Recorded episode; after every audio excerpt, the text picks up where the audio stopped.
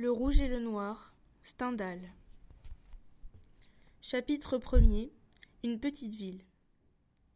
La petite ville de Verrières peut passer pour l'une des plus jolies de la Franche-Comté. Ses maisons blanches, avec leurs toits pointus de tuiles rouges, s'étendent sur la pente d'une colline, dont les touffes de vigoureux châtaigniers marquent la moindre sinuosité.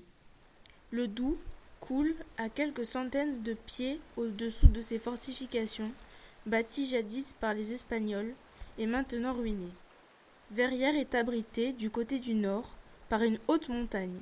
C'est une des branches du Jura. Les cimes brisées du Véra se couvrent de neige dès les premiers fois d'octobre.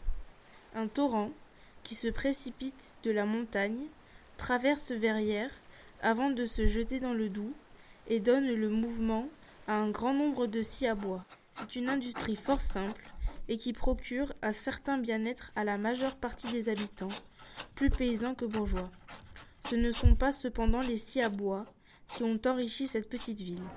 C'est à la fabrique des toiles peintes, dites de Mulhouse, que l'on doit l'aisance générale qui, depuis la chute de Napoléon, a fait rebâtir les façades de presque toutes les maisons de Verrières.